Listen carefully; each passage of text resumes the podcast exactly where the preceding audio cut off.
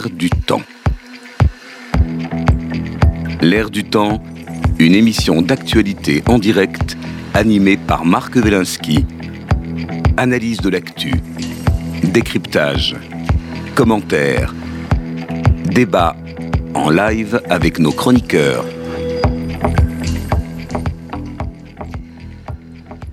Bonjour, euh, vendredi 5 mai 2023, une heure de décryptage et de commentaires de l'actualité.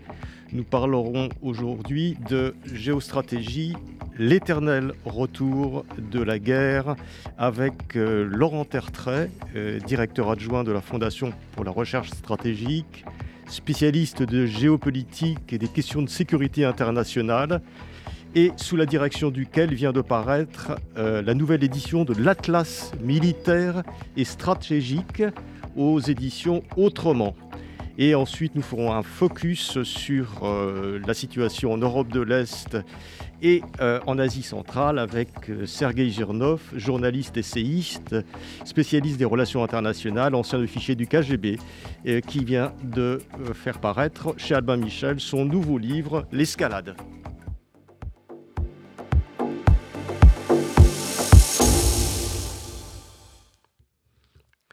Nous pensions euh, qu'au XXIe siècle, la guerre aurait disparu de la surface du globe, du moins du sol européen. Dans son ouvrage Sapiens, euh, Noah Yuval Harari expliquait en 2011 que la guerre était une survivance du passé et qu'elle n'avait plus de sens économique. Mais force est de constater que la guerre ou les menaces de guerre ont refait surface, notamment en Europe de l'Est, en Afrique, en Asie centrale, en mer de Chine les budgets militaires sont repartis à la hausse de manière vertigineuse. Bonjour Bruno Tertrais. Bonjour, oui, c'est Bruno et non pas Laurent que vous m'indiquiez tout à l'heure. Bruno, voilà, Bruno Il y a un Laurent Tertrais, mais qui est spécialiste du travail. Ah, d'accord. Un autre métier. Bruno, Bruno. Euh, alors, donc, j'ai parlé de, cette, de cet atlas militaire et stratégique que vous avez fait paraître ou réactualiser aux éditions euh, Autrement, euh, qui est donc euh, un atlas tout à fait passionnant parce qu'il nous propose une offre thématique et pas uniquement géographique de ce qui est en train de se passer actuellement dans le monde au niveau de la, géostratégie et des activités militaires. Et vous parlez en introduction de l'éternel retour euh, de la guerre. Euh, est-ce qu'on est, qu'on est face à cet éternel retour de la guerre que l'on croyait loin et qui revient en force? Il y a deux dimensions différentes. D'abord, la guerre, elle a toujours été présente, elle le sera sans doute toujours, mais c'est la grande guerre sur le territoire européen que nous avions oublié, et donc on peut parler de retour de la grande guerre sur le territoire européen, une grande guerre entre États. Nous avons eu nous avons encore des guerres euh, sur le territoire européen. Nous avons eu les guerres de Yougoslavie, bien sûr. Nous avons eu euh, la guerre entre euh, l'Arménie et l'Azerbaïdjan, qui n'est d'ailleurs, hélas, pas terminée. Mais ce qui est nouveau avec l'Ukraine, c'est qu'on a redécouvert la grande guerre entre États sur le territoire européen. Ensuite, l'autre dimension, c'est celle qui est mentionnée par l'auteur de Sapiens, qui donne un argument intéressant parce qu'il est très ancien, c'est que la guerre n'est plus un outil rationnel de politique parce que sur le plan économique, c'est irrationnel. Alors, c'est pas faux, mais le problème, c'est que euh, la guerre est rarement déclenchée pour des motifs économiques et, encore plus rarement déclenchée dans une optique de rationalité économique. C'est déjà l'argument qu'on entendait au début du XXe siècle.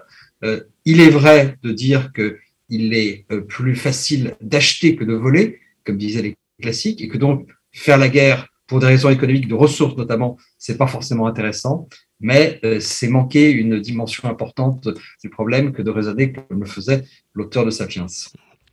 Alors, euh, vous dites, euh, Bruno Tertrais, que les unités, la guerre au XXIe siècle, c'est beaucoup de choses. Les unités de combat ne suffisent pas et il y a trois fonctions vitales qui doivent être prises en considération et qui ont une importance maintenant de plus en plus importante qui l'ont toujours eu, mais peut-être de façon euh, plus prégnante qu'avant, le renseignement, les systèmes d'information et le soutien.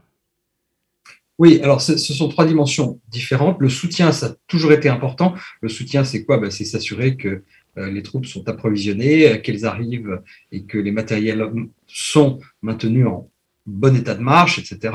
Ça, ça a toujours été euh, évidemment important. Simplement, comme les opérations sont plus rapides, eh bien, le soutien doit, doit suivre. Et par ailleurs, les forces armées occidentales souvent interviennent à longue distance du territoire national, et donc pour elles, le soutien est particulièrement important. Le renseignement, ben, c'est une évidence. Euh, mais le monde est de plus en plus complexe. La conflictualité se, se déroule dans des, dans des champs de plus en plus divers, euh l'espace, le cyberespace notamment, les fonds marins également. Et donc, on a de plus en plus besoin de renseignements. C'est pas totalement un hasard si le budget du renseignement français, dans, euh, dans la prochaine loi de programmation militaire, doit augmenter de plus de, de plus de, de 50%. Et la troisième dimension que vous mentionniez, c'était? C'était les systèmes euh, d'information. Oui, les, voilà, les systèmes d'information et de commandement. Le champ de bataille est maintenant quasiment numérisé partout. Il l'est aussi en Ukraine. D'ailleurs, les, Ukrainiens reçoivent sur des petits terminaux des informations qui leur viennent par les relais d'Elon Musk, par satellite, etc. Donc, il y a évidemment euh, aujourd'hui une dimension information-communication qui est de plus en plus présente dans les forces armées modernes, mais aussi dans les forces des acteurs non étatiques, y compris euh, des groupes, euh, des groupes terroristes. La, technologie n'est pas euh, l'apanage des États industrialisés et tout le monde se sert de la technologie pour recueillir l'information, traiter l'information et envoyer l'information le plus rapidement possible. Mmh. Tout va plus vite et donc c'est aussi pour cela qu'on a besoin de systèmes d'information et de communication, des SIC, comme on dit dans les milieux militaires, de plus en plus performants. Alors, euh, dans, le prolongement de ces systèmes d'information, vous, faites dans cet atlas militaire euh, et stratégique euh, un, chapitre spécial sur cyberattaques et cyberconflits. Et on, peut tous constater que, l'espace cyber est devenu partie intégrante du, champ de bataille. Oui, tout à fait. C'est véritablement le, le quatrième ou le cinquième grand champ de bataille, il y a eu progressivement dans l'histoire de l'humanité, il y a eu la Terre, puis la mer, puis les airs, et puis l'espace, et enfin le cyberespace. Donc il y a cinq espaces de bataille aujourd'hui, euh, c'est ce qui est une évolution considérable au regard des conflits euh, qui ont émaillé euh, l'Antiquité, le Moyen Âge, jusqu'à la guerre de 1914. Le cyber, c'est à la fois, c'est un champ, c'est un espace, c'est pas seulement là où on se bat, c'est d'abord et avant tout là où on espionne, là où on essaye de déstabiliser l'adversaire, là où on essaye de, de s'attaquer à ses propres systèmes d'information et de commandement, ou tout simplement à ses sites gouvernementaux, ou à des infrastructures, voire à des entreprises. Et c'est vrai que dans le cyberespace, la frontière entre la guerre et la paix est encore plus ténue qu'elle ne l'est dans les autres espaces de bataille. Alors dans, ce cyberespace, il y a évidemment euh, tout ce qui est euh, euh, tout ce qui est travail sur les sur le sabotage, toutes sortes de fausses informations. Mais est-ce que vous vous incluez dans cette cyberguerre aussi la guerre psychologique, c'est-à-dire les informations plus ou moins fausses, les interprétations, etc. Alors là, on a deux, on va dire, on a deux champs différents. Le cyber et la sphère de l'information, la guerre informationnelle. Les deux se recoupent mais euh, ne se recoupent qu'imparfaitement. Euh, autrement dit, on peut faire de la guerre de l'information, qui est quelque chose de, vieux comme le monde, euh, par, par des journaux, par des, harangues, des conférences, des, discours. La guerre de l'information se déroule aujourd'hui surtout dans l'espace cyber, sur Internet notamment, mais elle se déroule aussi ailleurs que dans cet espace. Si on prend la définition la plus large de l'espace cyber, c'est à la fois la partie visible, on va dire l'Internet, euh, la, vidéo, euh, le son par lequel nous, nous conversons aujourd'hui, jusqu'à jusqu'au jusqu'aux moyens de gestion des, des, grandes infrastructures civiles ou militaires. Donc on a bien deux champs différents, le cyber et la guerre de l'information, et elles se croisent sans se recouper totalement. La guerre de l'information, c'est aussi bien sûr, vous savez, les réseaux sociaux aujourd'hui qui passent, qui passent par, euh, par ce canal. Mais cette guerre d'information, comme vous le disiez, a toujours, euh, a toujours existé. Mais est-ce qu'elle a pris euh, une dimension supplémentaire ou est-ce que c'est simplement des moyens techniques différents qui sont à l'œuvre? Sociaux aujourd'hui qui passent. Je dirais, qu'elle a pris une dimension différente, elle est plus importante. on a plus de moyens, un adversaire, même rudimentaire, a plus de moyens euh, d'essayer d'influencer l'opinion adverse, d'influencer les élites euh, adverses. Ça se fait de manière constante, de plus en plus subtile et avec des moyens euh, pas forcément très performants, même si on va voir aussi bientôt arriver les deepfakes de, de vidéos et de sons qui, euh, produiront l'illusion euh, d'un discours prononcé par une autorité politique ou militaire, puis diffusé sur les réseaux sociaux ou sur Internet euh, d'une manière qui sera pour le commun des mortels totalement indécelable au, regard de son caractère fallacieux. Alors, Boudot Tarfa, il y a, il y a un autre chapitre euh, tout à fait euh, passionnant de votre atlas militaire et stratégique euh, qui traite de la privatisation de la guerre. Et ça, effectivement, c'est l'impression qu'on peut avoir quand on n'est pas forcément un spécialiste, c'est que la guerre est de plus en plus faite par euh, des milices ou des groupes privés euh, au service des États, mais avec quand même une certaine, euh, un certain degré d'autonomie, voire même qui peuvent se retourner contre les États qui sont censés les employer. Est-ce que ça, c'est un phénomène nouveau? Non, c'est pas du tout nouveau. Les milices et les mercenaires, ça existe depuis très longtemps.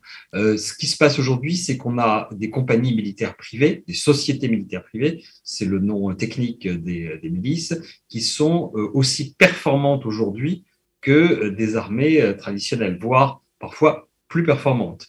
Et la deuxième chose qui est nouvelle, c'est que les États occidentaux ont recours à ces sociétés militaires privées, parfois de manière extrêmement importante. Le, le, cas d'école, c'est bien sûr les États-Unis, dont les opérations au Moyen-Orient et en Asie centrale ont énormément eu recours à ces SMP, ces sociétés militaires privées, pas forcément pour des opérations de combat, hein, ça, va, ça va de la logistique jusqu'à l'assistance, mais euh, c'est un recours de plus en plus fréquent, de plus en plus important euh, à des, à des, des sociétés militaires privées euh, de plus en plus euh, performantes. Mmh.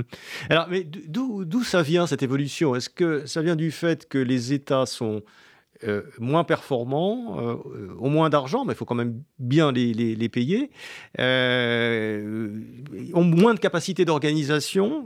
Qu'est-ce qu'est-ce qui, qui, qui, joue en faveur de cette bascule vers le, le privé? Ça, ça, ça, vient du fait qu'il est beaucoup plus difficile au XXIe siècle de recruter des soldats motivés, bien payés et performants et en grand nombre qui vont rester longtemps dans, dans les armées euh, que ça ne l'était il, euh, il y a deux siècles. Autrement dit, les armées sont moins importantes en volume, euh, la rotation des personnels est, plus, importante et donc on a un problème de nombre, un problème de masse que l'on compense avec ce recours aux sociétés militaires, militaires privées. Vous avez un autre cas qui est bien sûr celui des, des milices russes qui, qui, agissent en ce moment en Ukraine, où alors là, le problème de recrutement n'existe pas puisqu'on ouvre les prisons euh, et on donne une maigre pitance à des gens euh, qui vont aller se battre sur le terrain euh, en leur disant si, si vous êtes encore vivant à la fin des opérations, eh bien, vous bénéficierez d'une grâce. Ça, c'est un mode d'organisation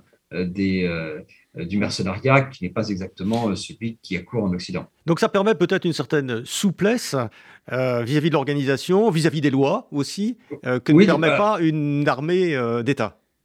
Alors, euh, vis-à-vis -vis des lois, pas dans les pays occidentaux, évidemment. Ouais. Autrement dit, euh, ces, ces, ces, mercenaires ou ces milices sont soumis euh, à des contraintes juridiques qui sont les mêmes que, euh, que pour. Euh, mais, que pour mais justement, ça, ça, ça, que... ça, peut, ça peut permettre à un gouvernement, en revanche, de demander parfois une opération discrète sans être impliqué, sans être impliqué directement. Il y a un autre avantage pour un autre type de milice, c'est par exemple les milices, les milices pro-iraniennes et pro-syriennes euh, en Syrie. Euh, comme, euh, comme on a dit souvent, et j'imagine que ça a été dit sur votre antenne, l'Iran est un pays qui a la spécialité de faire tuer les autres pour, pour sa propre cause. Et donc, lorsque les pauvres Afghans, notamment, sont arrivés en nombre, ou les, d'autres milices d'Asie centrale sont arrivées en nombre en Syrie, eh bien, ça permettait de les envoyer pour des opérations euh, difficiles euh, sans être impliqués directement, sans que le gouvernement euh, iranien ou syrien soit impliqué directement et, d'ailleurs, nombre d'entre eux ayant, ayant perdu la vie. Ça, c'est une spécialité iranienne. Autre point euh, important que vous, que vous traitez dans cet atlas, euh, c'est la question de la dissuasion nucléaire on a l'impression que cette, euh, cette idée du XXe siècle est en train de, de voler en éclats. Non, je ne suis pas de cet avis. La dissuasion nucléaire, au contraire, elle est assez robuste comme concept. Elle a survécu à différents tests, les crises, la fin de la guerre froide, la, prolifération nucléaire. je, dirais même au contraire que la dissuasion nucléaire est en pleine forme et qu'elle conduit, par exemple, en Ukraine, à borner, à limiter le champ, l'horizon de la conflictualité entre les protagonistes des différentes parties à cette, à cette crise et, à ce conflit. C'est le, c'est la dissuasion nucléaire qui, qui évite l'escalade aux extrêmes euh, à la fois du côté euh, de la Russie euh, et aussi du côté de l'OTAN, même si l'OTAN n'est pas directement impliquée en Ukraine. Hmm. Alors, on a l'impression que la, cette, cette guerre en Europe de l'Est, enfin cette, cette guerre russo-ukrainienne, a était aussi l'occasion d'une certaine, euh, à la fois levée des inhibitions une certaine montée euh, des, des, tensions un peu partout, euh, évidemment en, Asie centrale, mais jusqu'en Afrique, jusqu'en jusqu'en mer de Chine. On a l'impression que toutes les zones de conflit n'ont pas été créées, mais que toutes les zones de conflit potentielles ont été d'une certaine façon alimentées attisé par euh, cette, euh, cette, euh, cette guerre vive qui, qui, qui, a été déclenchée en Europe oui, d'abord, je crois qu'il faut l'appeler par son nom. Ce n'est pas une guerre russo-ukrainienne, c'est l'invasion de l'Ukraine par, la Russie. on, est, on, est, bien d'accord. On est bien d'accord. Il est toujours utile de, de le rappeler. en termes de levée d'inhibition, ce qui est frappant, c'est que la Russie, le pays envahisseur, n'a aucune inhibition dans l'usage de la force, sauf celle du nucléaire non, je ne parlais pas de la Russie, que n'avait pas. Je, parlais d'autres, euh, d'autres États. J'y viens, mais puisque vous avez parlé de levée d'inhibition, pour moi, la vraie levée d'inhibition qui existe euh, du fait de cette invasion de l'Ukraine par la Russie, c'est la levée totale des inhibitions russes, qui, qui rappelle par ailleurs euh, celle de, le comportement de, l'armée serbe en Yougoslavie, mais c'est un autre sujet. non, je ne crois pas que la, la guerre euh, la, guerre qui, a suivi l'invasion d'Ukraine et lever des inhibitions. Il n'y a, pas de relation directe entre, par exemple, ce qui se passe euh, entre, euh, entre la, entre la Russie et l'Ukraine et ce qui se passe dans le Caucase et encore moins et encore moins ce qui se passe dans le détroit de Taïwan. Ce sont vraiment des logiques séparées, même si le fait que la Russie soit partie prenante dans le conflit au Caucase a évidemment mécaniquement induit un certain lien, mais ce qui se passe dans le détroit de Taïwan n'a strictement rien à voir avec ce qui se passe en Ukraine euh, aujourd'hui, même si les deux parties, c'est-à-dire Taipei et Pékin, s'efforcent de tirer des leçons de ce qui se passe aujourd'hui en Ukraine. Donc non, je ne crois pas que, euh, la guerre en Ukraine ait, conduit à, un changement, une transformation de la conflictualité euh, contemporaine au-delà de son périmètre euh, de déroulement. Parce qu'on a l'impression quand même, mais c'est peut-être une fausse impression, euh, que ce qui se passe en mer de Chine et la, la, montée euh, des tensions entre Taïwan, la Chine, les États-Unis, etc., est concomitante aussi à, cette guerre. Vous avez raison, c'est concomitant, mais corrélation n'est pas causalité, et il n'y a aucun lien de causalité directe entre les deux. Très bien. Euh, pour, pour, ce qui est du Moyen-Orient et du Golfe, euh, est-ce que vous avez l'impression que le, les rapports de force et les alliances euh, sont, sont en train de, de changer, d'évoluer, avec des axes un petit peu différents? Les alliances, non. Les rapports de force, oui. je m'explique. Les alliances restent les mêmes. L'Iran et la Russie sont toujours alliés. l'Arabie saoudite et l'Amérique entretiennent une forme de relation d'alliance. Euh, il y a bien sûr euh, l'alliance de fait également euh, beaucoup plus forte entre Israël et les États-Unis. donc je ne crois pas que les alliances changent. Les rapports de force, oui. C'est-à-dire qu'on a vu évidemment le grand mouvement des accords d'Abraham qui reste aujourd'hui, même s'ils sont malmenés, ils restent aujourd'hui fondateurs. Et vous avez plus récemment, effectivement, une claire volonté de la part de l'Arabie saoudite de montrer qu'elle suit son propre chemin sans sans non plus rompre le lien avec les États-Unis.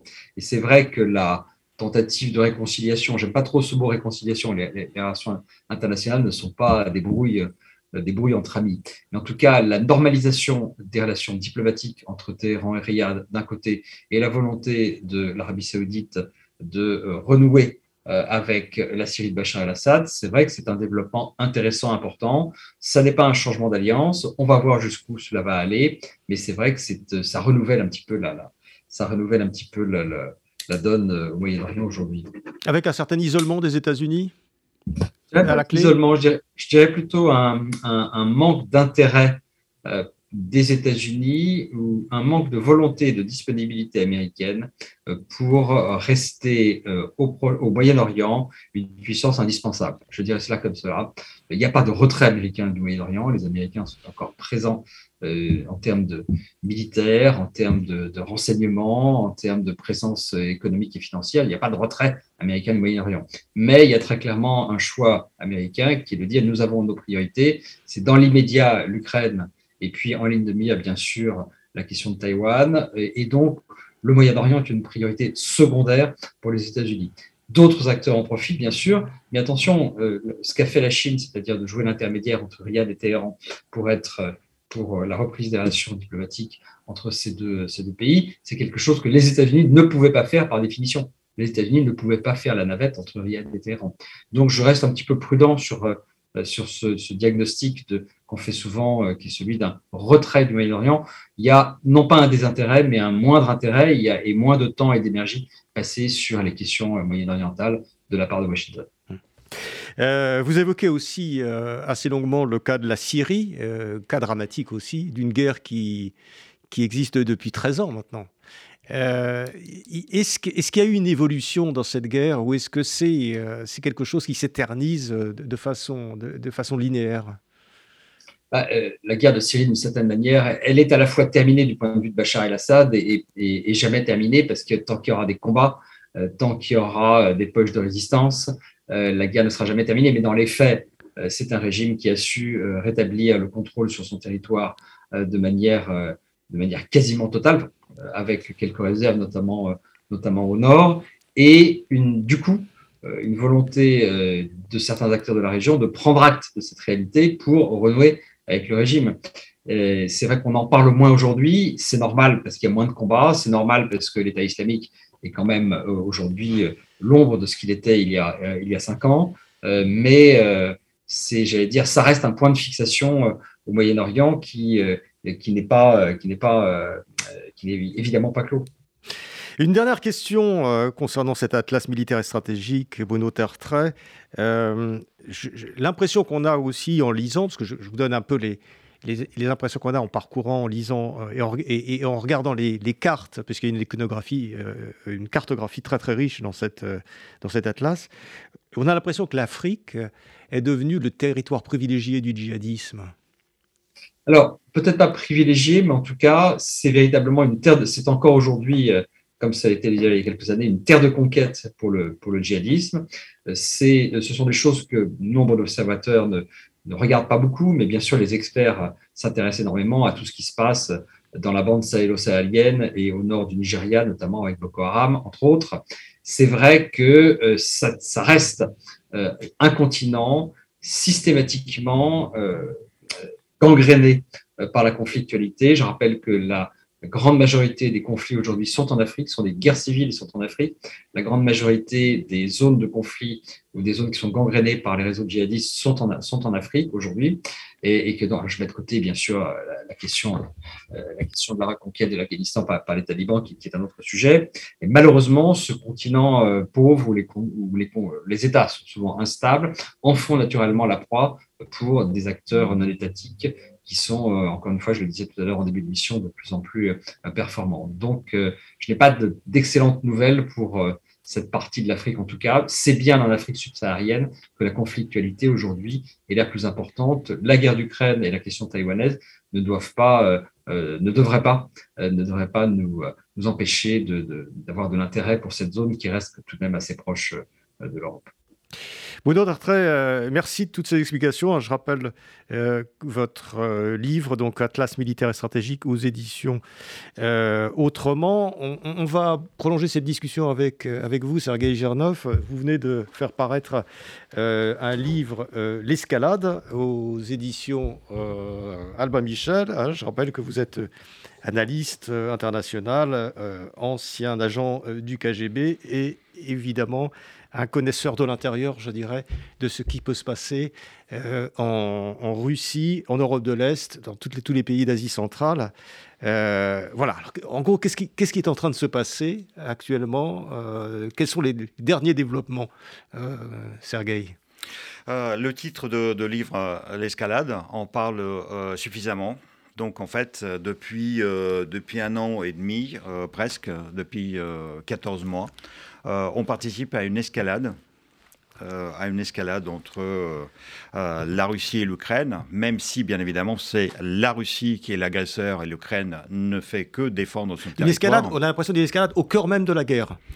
C'est une escalade non seulement au cœur de la guerre, mais aussi une escalade à l'intérieur de Russie. En fait, il y a l'escalade partout.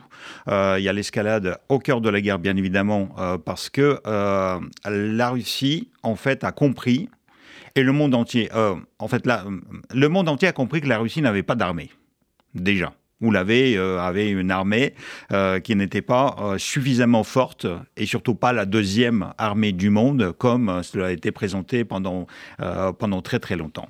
on a compris que la Russie n'avait pas l'industrie, l'économie euh, florissante, euh, malgré euh, beaucoup de gens qui, disent oui, oui, les sanctions ne, ne marchent pas, les sanctions n'interviennent pas à l'intérieur de Russie. Mais si, l'économie russe est concernée, l'économie russe est impliquée, l'économie russe ressent le coût de cette guerre et l'économie russe est en récession. Euh, même si euh, c'est un grand pays, c'est un pays qui a, les réserves, et donc il pourra toujours intervenir pendant plusieurs mois, voire plusieurs années, dans le conflit euh, à long terme. après, tout le monde a compris que Poutine, finalement, face à cette impuissance russe dans un conflit classique, dans un conflit conventionnel, fait l'escalade clairement nucléaire. Ça, j'ai commencé à parler l'année dernière, au mois de février, dès le premier jour de la guerre. Ça a provoqué un énorme euh, remous euh, et remue-ménage euh, en France, parce qu'en France, il y, a une sorte de tabou, une sorte de blocage. En fait, dès que vous prononcez le mot nucléaire, dans le sens militaire, les, euh, les, esprits se bloquent, les gens se bloquent et euh, ils préfèrent euh, ne pas en parler, ils préfèrent... C'est du déni C'est un déni, oui, oui c'est un, un, déni qui est un déni, non pas chez les militaires, parce que les militaires, à la limite, sont, sont les gens très pragmatiques et très terre-à-terre, donc on, a été, lorsque vous leur donnez des éléments d'une guerre, ils vont les regarder froidement comme un chirurgien regarde quelqu'un qui est malade devant lui ou comme un médecin légiste devant un euh, regard d'un cadavre qui est devant lui. En fait, il a, il a pas d'émotion par rapport à ça. C'est son métier. Euh, et donc, il y a tous les éléments, y compris euh, la composante nucléaire. Mais il y a, il y a un déni dans l'opinion publique et chez les politiques et dans les médias. Et donc, c'est, un, un domaine qui, qui choque, que je fais, j'ai fait déjà une comparaison avec un cancer, en fait. C'est, c'est les gens souvent, ou avec une grave maladie, que euh, le médecin doit vous annoncer, mais à la limite, le, patient parfois euh, préfère ne pas connaître le diagnostic tellement ça lui fait peur. Même si, euh, à l'époque actuelle, en fait, toutes ces graves maladies sont dix fois mieux ou cent fois mieux soignées qu'il y a dix ans, qu'il y a 20 ans, qu'il y a 30 ans. voilà. Et, donc, en fait, cette histoire aussi, mais Poutine, en fait, il a, il a misé là-dessus depuis longtemps, mais rares étaient les personnes qui l'ont remarqué. Vous savez, vous avez parlé du conflit syrien. Euh, euh, vous savez que Poutine, euh, suite à son intervention à côté de, de Bassar el-Assad, a obtenu trois bases militaires sur le sol syrien et sur la base aérienne en, Syrie, il a placé les bombardiers stratégiques nucléaires russes, qui n'avaient rien à voir dans, son conflit. Et donc, et de cette composante-là, je n'ai jamais entendu parler un expert euh, euh, mettre en, exergue cette composante que Poutine, de fait, a avancé sa dissuasion nucléaire géographiquement de 3000 km ou de 2000 km. En fait, elle a sauté par-dessus la Turquie, qui est un pays de l'OTAN. Comme si c'était un porte-avions. Comme si c'était un porte-avions. Enfin, En fait, il s'est créé un énorme porte-avions qui est à, le territoire syrien. Ouais. Et sur ce porte-avions, il a basé, euh, basé tout de suite un, aérodrome qui euh, supportait euh, les bombardiers stratégiques. Et en plus, dans un conflit qui est un conflit local. C'est en fait ça, n'a jamais été considéré comme une sorte de la de mini guerre mondiale, même s'il y avait plusieurs puissances, y compris nucléaires, qui participaient à cette à ce conflit. Mais Poutine a utiliser les bombardiers stratégiques Sukhoi euh, Tupolev 95 et Tupolev 160 euh, pour bombarder tout simplement le champ de bataille. Et, donc, en quelque sorte, il faisait les exercices. Et d'ailleurs, ce n'était pas la première fois. Donc ça, il a fait en 2015, y compris du territoire iranien. Ça veut dire qu'il s'amusait à tester. par exemple, il a utilisé aussi le lancement de missiles euh, à moyenne portée qui étaient capables, a priori, de porter les têtes nucléaires depuis la mer Caspienne. Et donc, en, fait, il a, fait une sorte d'exercice de manœuvre militaire qui lui permettait de tester tous ces éléments, y compris les nouvelles armes. Et dans le conflit euh, ukrainien, il a continué à faire exactement la même chose. Ça veut dire que vous avez des avions, les Tupolev 95 euh, et les Tupolev 160, qui partaient d'Engels 2, de la base euh, stratégique nucléaire russe, avec les avions qui sont capables d'interagir sur un rayon de 11 000 km ou de 2000 km, euh, mais seulement avec les bombes ou avec les, missiles à moyenne portée qui ne comportaient pas la composante nucléaire. Mais à, tout moment, en fait, cette composante pouvait être ajoutée et en fait, ça ne nous émeuvrait même pas puisque on, est tellement habitué depuis, euh, depuis 15 ans que Poutine emploie ces vecteurs euh, qu'on sera presque endormi, euh, on réagira même pas euh, par rapport à ça. Et, et, ça, il a commencé même, vous, allez être surpris, en Tchétchénie. Tchétchénie, le conflit interne euh, russe, euh, qui n'a jamais été d'ailleurs euh, appelé une guerre, c'était une opération antiterroriste à l'intérieur de Russie, et Poutine a déjà commencé à utiliser ces, vecteurs pour les tester et pour, pour en quelque sorte faire des manœuvres pendant une vraie une vraie guerre. Et d'ailleurs, si vous prenez, si vous analysez tout ce qu'il a utilisé en Ukraine depuis 14 mois, en réalité, il a utilisé toute la palette. Euh, il lui manque juste les missiles intercontinentaux, mais bon, il a fait quand même des essais. Il a lancé quand même son, euh, son Sarmat le 20 avril 2022. Euh, il a essayé de lancer un deuxième Sarmat au mois de février cette année. Ça n'a pas marché. il, a, il nous a menacés avec, avec, des zircones. Et donc, en réalité, il a utilisé toute la palette sur les petits conflits en nous habituant, en quelque sorte, à l'usage de ces vecteurs. Et finalement, euh, en fait, on s'est endormi sur cet usage en disant oui, mais c'est un conflit classique, euh, etc. On a été un peu mitridatisé, comme on dit. C'est ça. Parce que, alors, mais, mais, ça nous permet rétrospectivement d'avoir une lecture de ces opéra une lecture rétrospective de ces, de ces événements en Tchétchénie, en Syrie, etc. C'était une façon de préparer, c'est des avant-postes, etc., d'une stratégie qui est, qui est plus longue et que finalement, en Occident, on n'a peut-être pas voulu voir. Euh, personne n'a voulu voir parce que justement, ça faisait tellement peur, parce que justement, euh, Poutine a commencé déjà la guerre en 2008 en Géorgie, et en 2008 en Géorgie, on était tétanisé, on n'a pas voulu intervenir aux côtés des Géorgiens en disant, mais si jamais on intervient, parce que en fait, le conflit était euh, de, la même nature, ça veut dire que la Géorgie voulait, sous Saakashvili, devenir un État plus indépendant de la Russie, voire même regarder vers l'Europe, vers regarder vers le temps. Euh, Poutine a fait de cette thématique-là une ligne rouge absolue euh, euh, qu'il a, qu'il invoquée à chaque, à chaque instant.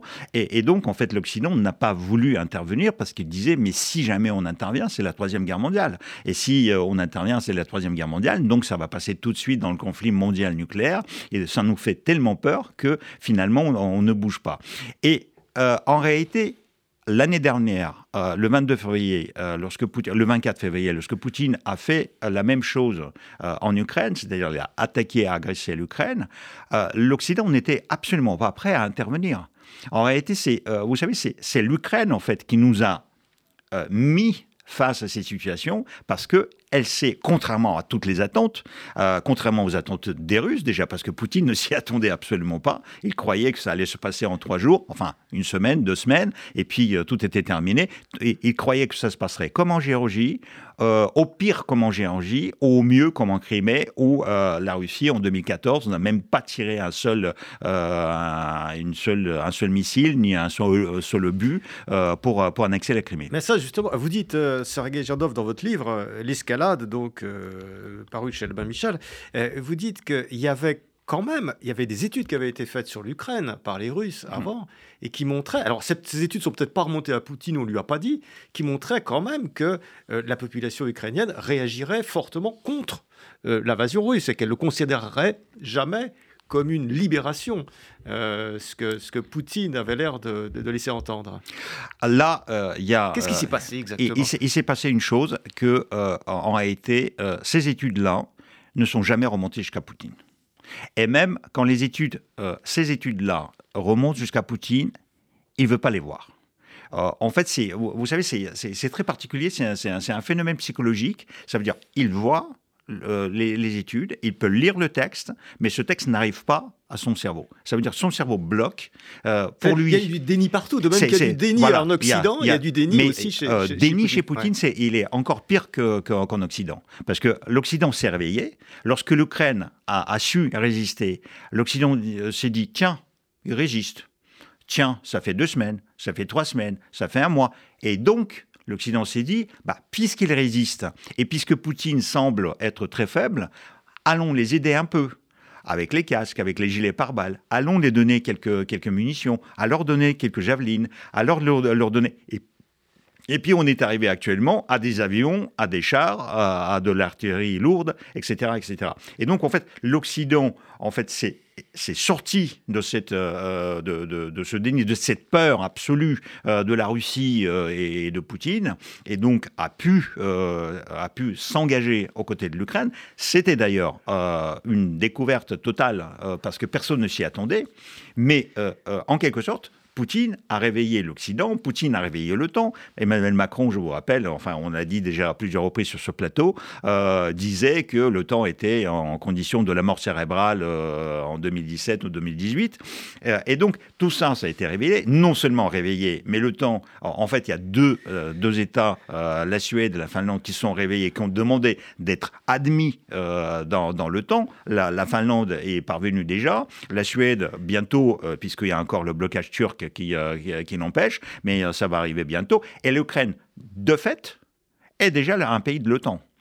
Personne ne veut le dire parce qu'on ne veut pas provoquer, mais euh, vu ce qui se passe, vu la formation qui, qui, est fournie par l'OTAN, par les États-Unis aux Ukrainiens, vu les armes qui, qui, sont fournies, vu aussi la formation qui, qui est là depuis 2014, parce que les États-Unis et l'OTAN aidaient déjà l'Ukraine face au conflit russe, enfin au conflit au Donbass qui était provoqué par les Russes.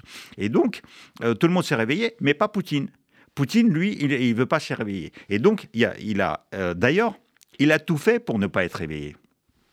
Normalement, euh, c'est une guerre. Donc, euh, le premier renseignement, c'est le renseignement militaire qu'on a quand même pendant une guerre. Donc, c'est l'AGRO, la Direction générale du renseignement militaire de l'état-major des forces armées russes, qui devrait être prioritaire pour regarder comment ce conflit pourrait se faire. Sauf que Poutine ne voulait pas une guerre il n'était pas, euh, euh, il était dans le déni. En fait, pour lui, il n'y aurait pas une guerre. Il y aurait la chose comme ça s'est passé en Ukraine. Et donc, il n'écoutait absolument pas les militaires. Et donc, il a mis en exergue le cinquième service du, du, FSB, le service de contre-espionnage et de la sécurité, enfin un service interne à la Russie, euh, sur un service qui normalement ne, devait même pas travailler à l'extérieur. Et donc, c'est un service qui a été créé pour travailler sur les anciens pays de, de l'URSS.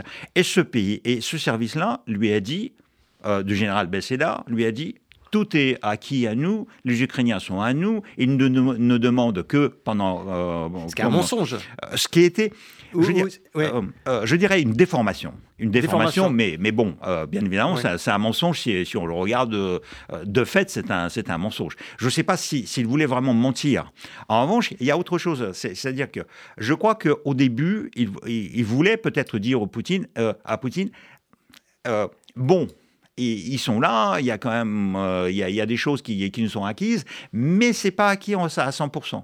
Et donc, et, Poutine qui voulait surtout pas entendre ça, et donc à force de voir qu'il euh, était euh, très réticent par rapport à cette information, ils ont fini par lui donner l'information qui lui plaisait, et donc ils l'ont amené complètement dans un mensonge, dans un, dans un monde virtuel dans lequel lui, il voulait, il ne voulait croire, il ne voulait que croire que ce qu'il voulait, et le service lui fournissait ce qu'il voulait. Voilà. Est-ce que. Alors, Sergei Girnov, il y a quelque chose qui, qui paraît clair maintenant c'est que euh, Poutine a intérêt à ce que la guerre s'élargisse. Euh, il a intérêt à ce... Alors, qu'est-ce qui va se passer euh, déjà autour de la Russie? Qu'est-ce qui va se passer pour les anciennes républiques d'Union soviétique, la Moldavie, le Turkménistan? Enfin, qu'est-ce qui risque de se passer maintenant? Euh, dans, tous ces pays-là Parce qu'on sent, on sent bien que ça bouge. Et justement, ça, euh, à mon avis, ça bouge. Et c'est là où je suis euh, pas entièrement d'accord avec tout ce que avec ce que ce qu'a dit Bruno Tartet tout à l'heure. c'est qu'il a dit en réalité, en fait, ça a réveillé personne. En fait, toutes les guerres étaient là. Une partie, oui, il y a, y a, eu des parties. Il y a eu, bah, par exemple, le Haut-Karabakh. on a eu la guerre en 2020 qui était antérieure à la guerre en, à la guerre en Ukraine. Il y a eu des affrontements entre la Kirghizie et euh, le Tadjikistan ou l'Ouzbékistan qui étaient antérieurs à cette guerre. Mais, néanmoins, il y a un rapport géopolitique qui a changé. Euh, et donc, euh, il y a déjà deux puissances qui se sont réveillées en disant, puisque la Russie est occupée trop par l'Ukraine, autant en profiter pour changer le rapport de force. et ce rapport de force concerne principalement euh, le Caucase, euh, ou euh, la, région caspienne et la région de l'Asie centrale, de l'ancienne Asie centrale soviétique. Et donc là, il y a deux éléments qui, qui, interviennent principalement, c'est la Turquie et la Chine. Et donc la Turquie et la Chine sont dit, puisque la Russie est faible, autant en profiter. Et c'était flagrant c'était flagrant. L'année dernière, il y avait un, sommet dans lequel participait la Russie euh, euh, en, Ouzbékistan. Et donc, avant euh, d'arriver à, ce sommet, le président chinois, Xi Jinping, a fait une visite d'État au Kazakhstan une visite d'État. C'était la première, c'était sa première visite depuis la, la, fin de, du Covid, euh, puisqu'il ne sortait plus, il ne voyageait plus. Donc en fait, c'était la, seule, la, première visite à l'étranger euh, de Xi Jinping. Et il a voulu faire une visite d'État, une visite très solennelle. Et avant de la faire, il a déjà dit au Pékin, à Pékin, euh, à partir de maintenant, c'est la Chine qui est le garant de la stabilité en Asie centrale. Et surtout pour le Kazakhstan, c'est la Chine qui lui garantit sa souveraineté et sa euh, non-violabilité des frontières. Et tout ça, c'était une révolution.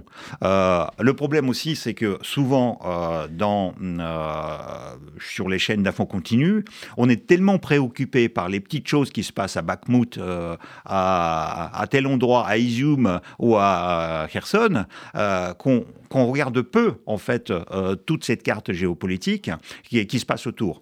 Il y a les Arméniens, il y a les Azéris qui ont profité, ils ont compris que les Russes étaient occupés en Ukraine, et donc là, là aussi, il y a un conflit euh, du, Haut-Karabakh qui, s'est ravivé et les, euh, les Azeris en ont profité avec l'appui des Turcs et parfois de l'Israël, euh, de s'imposer. Et donc là, ils sont en train, en fait, ils sont en train de régler leur euh, le conflit à leur avantage, parce que l'Arménie n'est plus euh, appuyée par la Russie. La Russie, tout simplement, n'a pas de force militaire pour appuyer quoi que ce soit.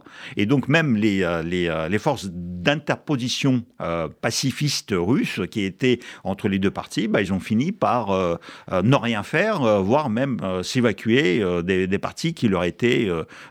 qui, qui se sont octroyés comme, euh, comme régions euh, dans lesquelles ils devaient intervenir entre les deux belligérants. Le conflit moldave, il est en train de se raviver. Euh, il y a déjà la présidente de la Moldavie qui a parlé d'un coup d'État qui, qui, a raté parce que à partir de Transnistrie, il y a eu un essai y compris avec la milice Wagner, de provoquer un autre un réchauffement de ce conflit, qui est un conflit euh, euh, latent, en fait. Il n'y a, pas eu de guerre depuis 2092, euh, mais l'affaire n'est pas réglée. Il y a toujours les, militaires russes qui, qui, sont en Transnistrie.